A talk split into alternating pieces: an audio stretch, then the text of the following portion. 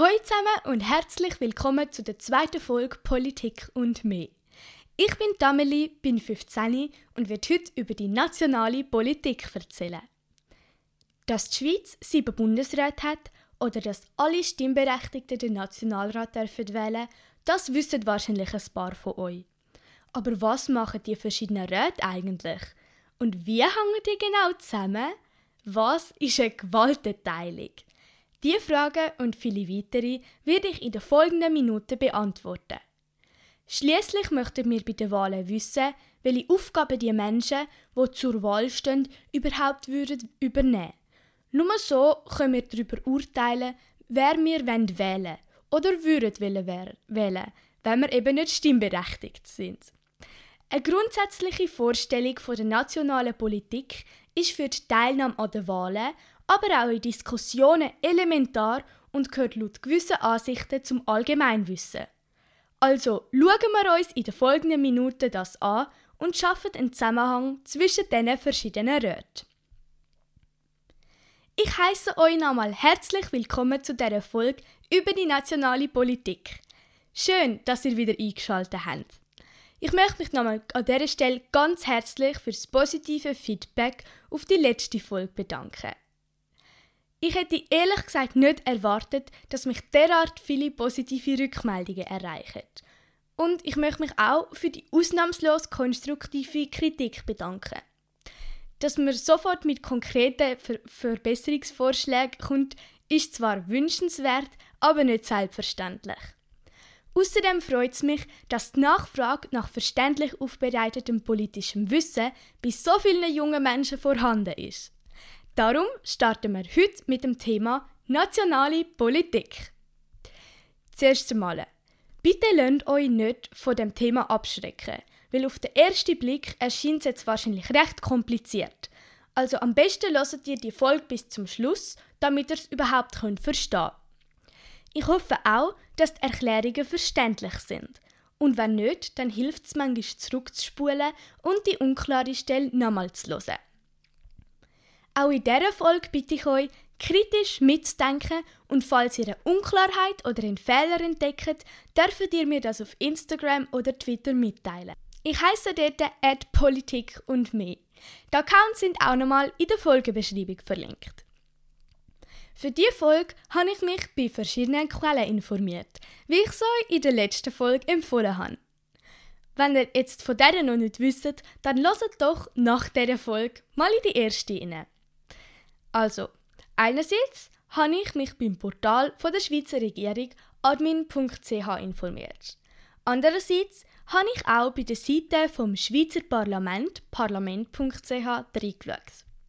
Da habe ich euch noch einen super Tipp und zwar gibt es die Funktion leichte Sprache. Dann werden alle Informationen auf der Seite vom Schweizer Parlament verständlicher oder übersichtlicher dargestellt und erklärt. Ich kann euch das also mega empfehlen, wenn ihr das einfach mal ausprobieren und schauen, ob ihr dann vielleicht schon ein mehr versteht, was auf dieser Seite steht. Die Seite easyvote.ch hat mir wie immer auch sehr geholfen. Dort findet ihr noch viel mehr kompakte und verständliche Erklärungen rund um die Schweizer Politik. Also wenn ihr auch das Thema nochmal nachlesen oder ein Video darüber schauen dann kann ich euch die Seite nur empfehlen. Natürlich habe ich mich für die Definitionen auch bei Wikipedia schlau gemacht. In dieser Folge fangen wir an mit einer groben Übersicht und nachher schauen wir uns zuerst die Gewaltenteilung nachher die einzelnen Räte genauer an, zusammen mit ihren Funktionen, ihrem Aufbau und ihren Aufgaben. Dann stürzen wir uns jetzt direkt ins Thema. Ich wünsche euch viel Spaß. Fangen wir an mit der Gewaltenteilung. Die Gewaltenteilung haben wir in der Schweiz, da wir in einer Demokratie leben. Kurz zu der Demokratie. Was bedeutet das überhaupt? Eine Demokratie bedeutet, dass nicht einfach jemand oder eine Organisation alleine kann über uns und unsere Zukunft bestimmen, sondern das Volk, also alle BürgerInnen in der Politik dürfen mitbestimmen und können sagen, wer die Macht hat. Bei jeden Wahlen wählen wir ja die PolitikerInnen, die uns dann sozusagen vertreten. Also sie treffen für uns gewisse politische Entscheidungen. Und zusätzlich können in der Schweiz alle Stimmberechtigten regelmäßig über politische Fragen abstimmen und so zusätzlich Einfluss nehmen. Das System in der Schweiz ist eine direkte Demokratie. Das habe ich in der letzten Folge schon mal angetönt. De weil dort darf das Volk neben dem Wählen von PolitikerInnen, also ihren Vertreterinnen, wenn man so will, auch abstimmen. Es gibt nämlich zwei verschiedene Arten von Demokratie. Die direkte Demokratie, wie wir sie in der Schweiz haben, und die repräsentative Demokratie. Bei der repräsentativen Demokratie kann das Volk zwar seine Vertreter wählen, aber nicht selber abstimmen. Zum Beispiel jetzt in den USA, ein populäres Beispiel, dürfen ähm, die Stimmberechtigten zwar den Präsident und andere PolitikerInnen wählen, aber sie können nicht abstimmen. Sie überlassen also die politischen Fragen dann den Menschen, wo sie gewählt haben. Soviel zum Wort Demokratie. Jetzt gehen wir aber zurück zu der Gewaltenteilung. Die Gewaltenteilung hat also zusammengefasst den Sinn, dass die Macht, wie sie in einer Demokratie eben verteilt ist, nicht bei einer Person oder Organisation liegt, sondern aufteilt wird. Das nennen wir Gewaltenteilung. In der Schweiz ist das so umgesetzt, indem es drei verschiedene Staatsgewalten gibt. Jede Staatsgewalt hat ihre eigenen Aufgaben und ihren eigenen Machtbereich. Konkret sind das die Legislative, die Exekutive und die Judikative. Das sind jetzt ganz schön viele Fremdwörter aufs Mal. Also, schauen wir uns die Staatsgewalten jetzt mal genauer in Ruhe an. Die Legislative sind das Parlament. Also das sind in der nationalen Politik der Nationalrat und der Ständerat. Sie haben die Aufgabe, unsere Gesetze zu machen und über sie zu entscheiden. Also zum Beispiel macht jemand aus dem Nationalrat den Vorschlag, man soll einen Abschnitt im Tierschutzgesetz ändern. Dann stimmen der Nationalrat und der Ständerat darüber ab, ob man den Abschnitt im Tierschutzgesetz ändern oder nicht.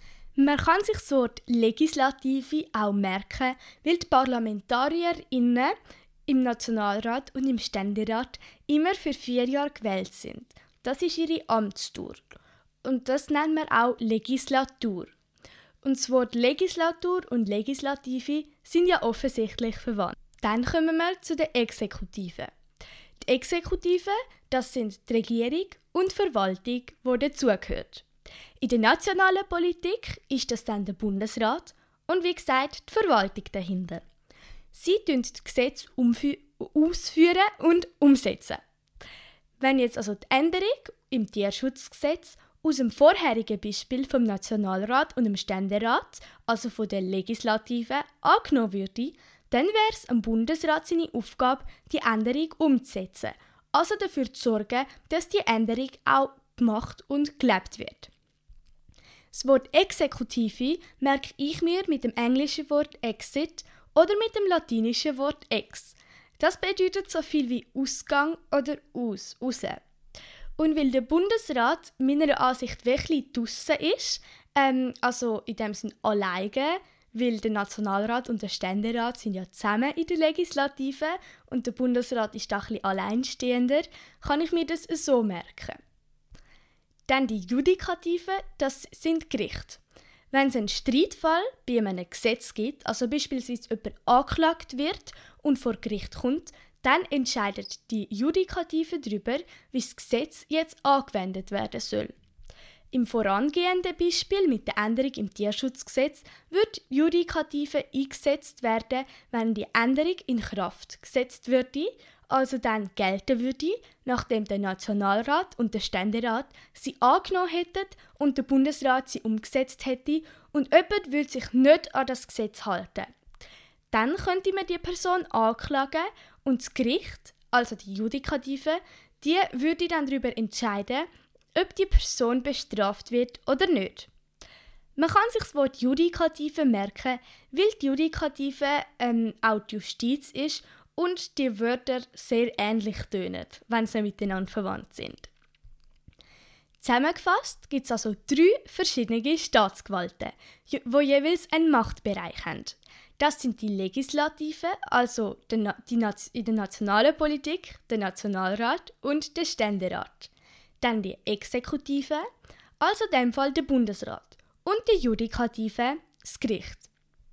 Da gehe ich jetzt beim Gericht nicht näher darauf ein. Schließlich beschäftigen wir uns ja vor allem mit der Politik selber. Und sie alle sorgen dafür, dass in unserer direkten Demokratie, also in der Schweiz, die Macht verteilt ist. Damit sie auch wirklich verteilt ist, darf eine Person nur gleichzeitig in einer von diesen drei Staatsgewalten sein. Also es geht nicht, dass sie in zwei verschiedenen vertreten ist weil sonst wäre es ja keine richtige Gewaltenteilung, also Trennung, und würde relativ wenig Sinn machen.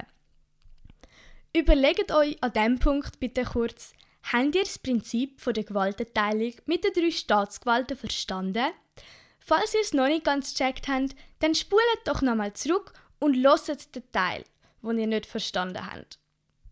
Manchmal braucht unser Gehirn ein Zeitchen, bis es Vorgänge wirklich versteht. Das ist also völlig normal. So viel zu der Gewaltenteilung.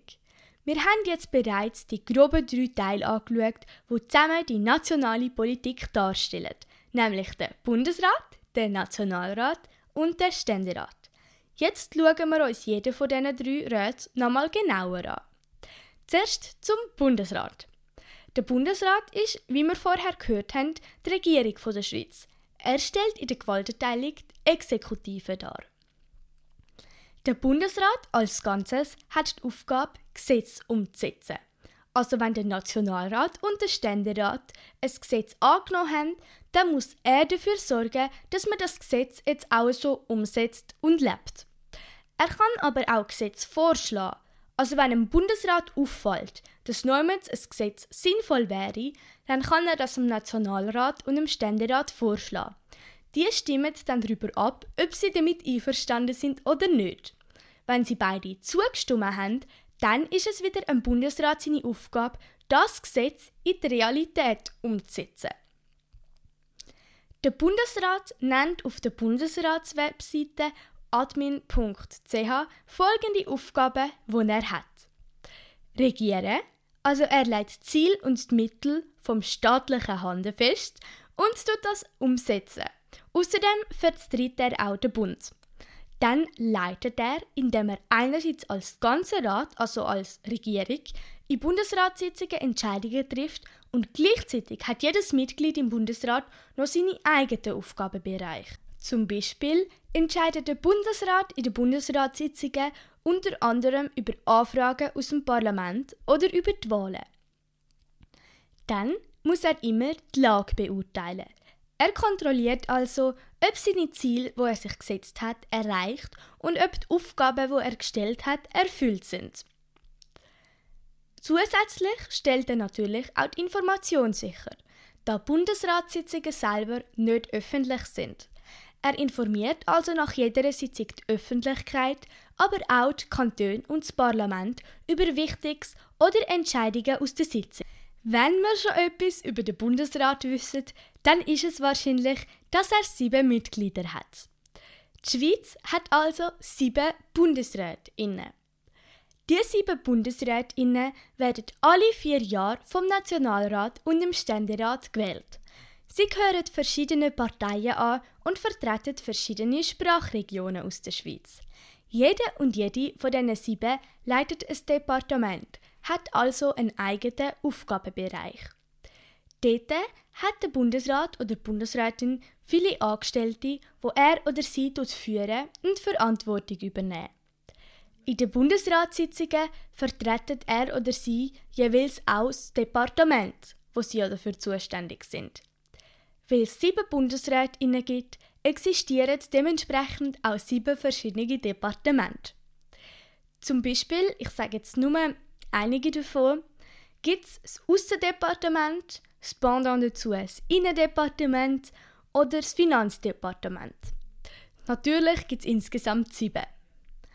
Wer ist jetzt aktuell im Bundesrat? Die folgenden Namen solltet ihr euch jetzt vielleicht merken, da sie laut vielen Leuten zum Allgemeinwissen gehören.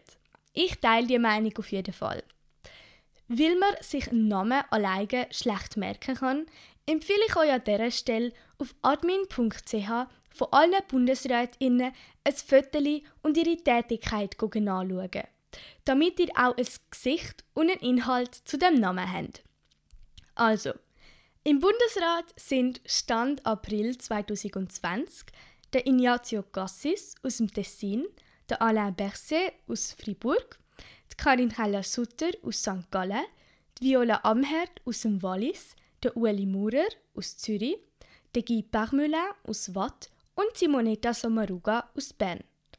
Eins von diesen sieben Mitgliedern im Bundesrat ist jeweils für ein Jahr Bundespräsidentin.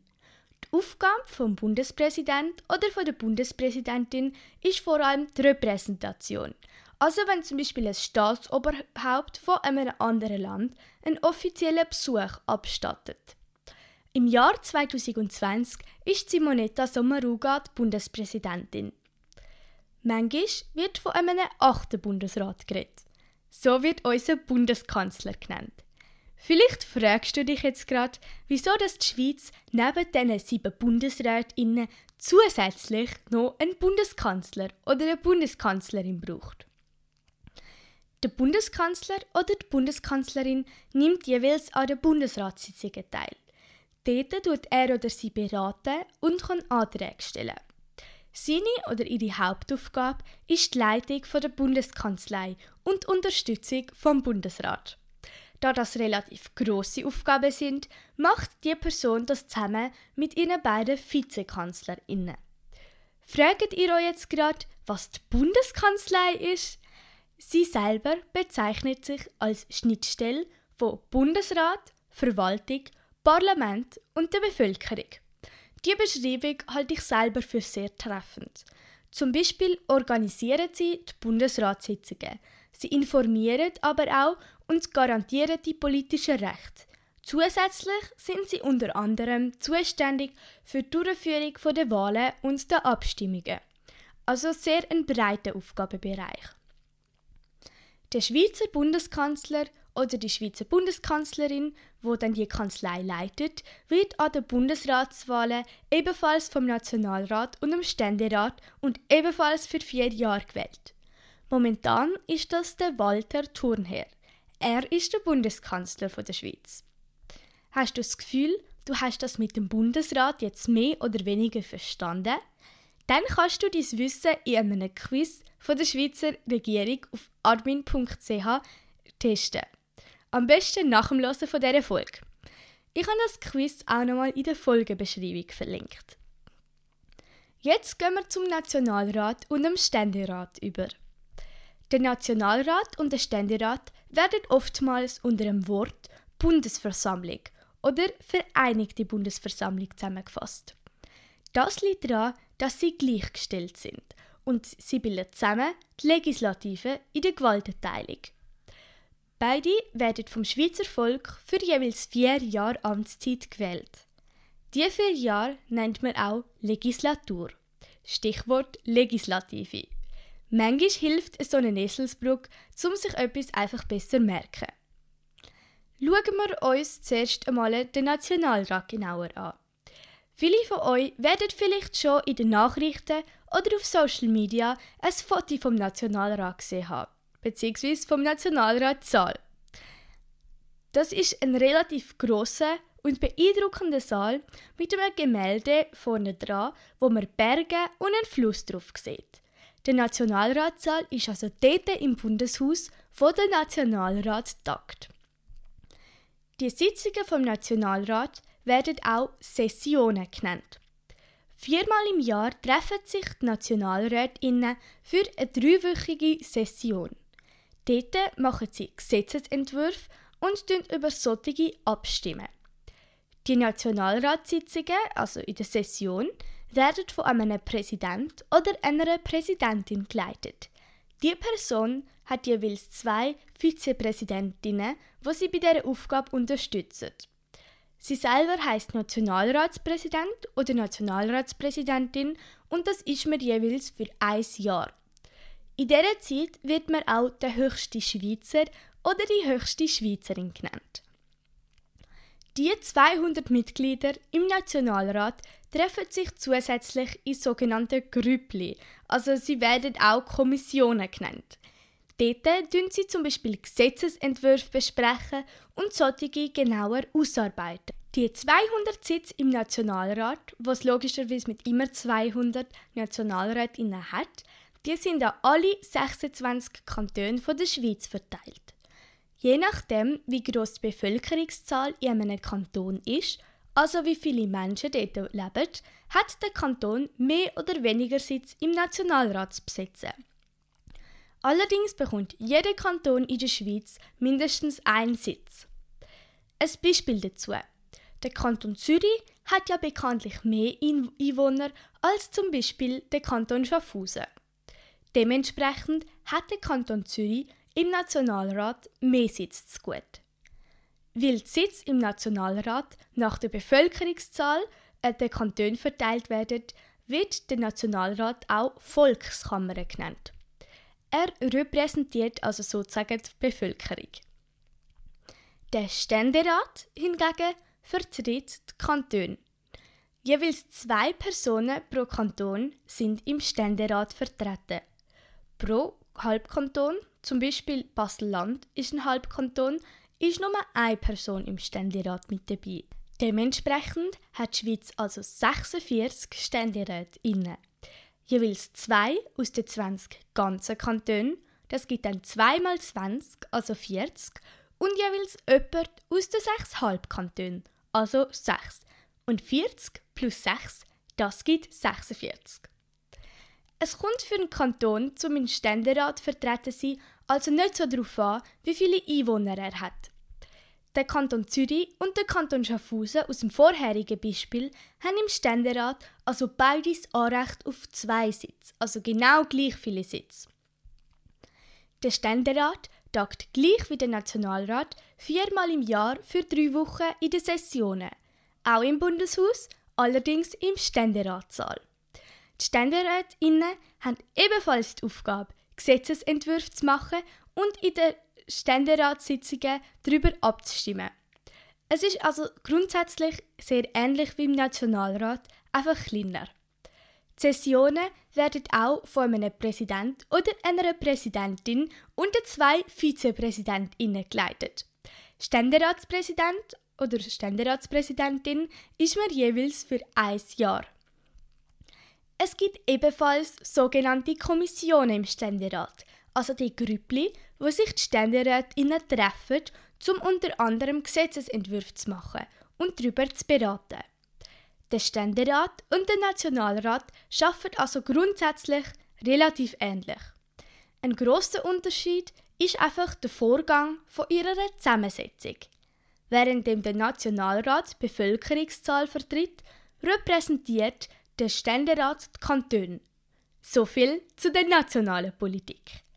Falls das etwas zu viele Informationen in kurzer Zeit sind, kann ich euch auch da empfehlen, lieber nochmal zurückzuspulen und die unklare Stelle nochmal zu hören.